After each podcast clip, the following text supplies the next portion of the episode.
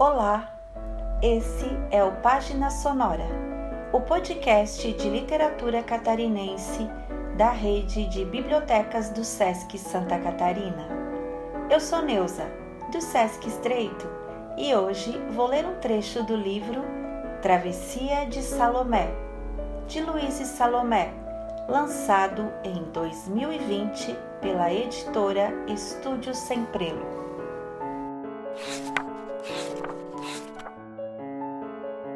O cenário se desfaz no horizonte das névoas.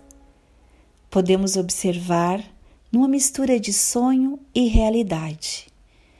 Por entre gotículas de orvalho, o granulado da imagem aumentando. São aqueles momentos em que não acreditamos no que estamos vendo e apertamos forte os olhos para ver se a ilusão dissipa uma praia sem palmeiras, ou fim de tarde, nada tropical. Não venho aqui falar sobre um amor de verão, mas de um desejo nunca satisfeito e uma angústia que sempre retorna. No encontro com o outro, descubro o meu abismo, uma mistura de prazer e dor.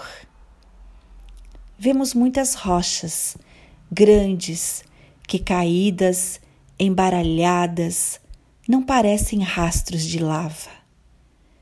A cada linha, cada curva, olhando quase sem prestar atenção, nelas reconhecemos partes dos nossos corpos. Olhar a mesma paisagem a partir de olhares outros.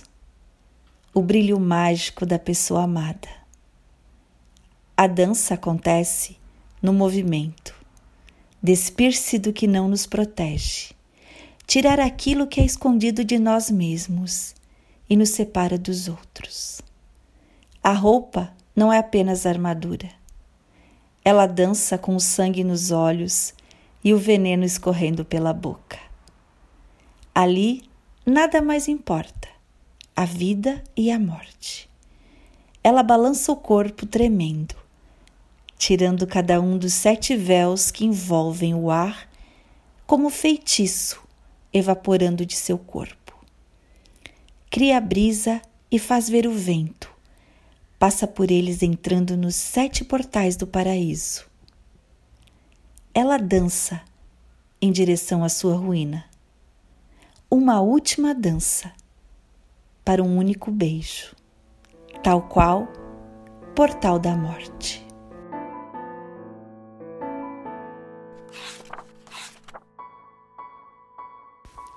Luiz Salomé nasceu em Balneário Camboriú em 1984. É escritora, pesquisadora, bacharel em filosofia e doutora em literatura pela Universidade Federal de Santa Catarina. Travessia de Salomé, seu primeiro livro, lançado em 2020 pela editora Estúdio Semprelo foi patrocinado pela Fundação Catarinense de Cultura via Prêmio Elizabeth Anderle, de apoio à cultura e às artes. É também calígrafa, modelo vivo e performer. Já morou em Florianópolis, São Paulo, Inglaterra e Alemanha. Atualmente reside em sua cidade natal, onde trabalha em seu novo livro La Petite Morte, que sairá ainda este ano.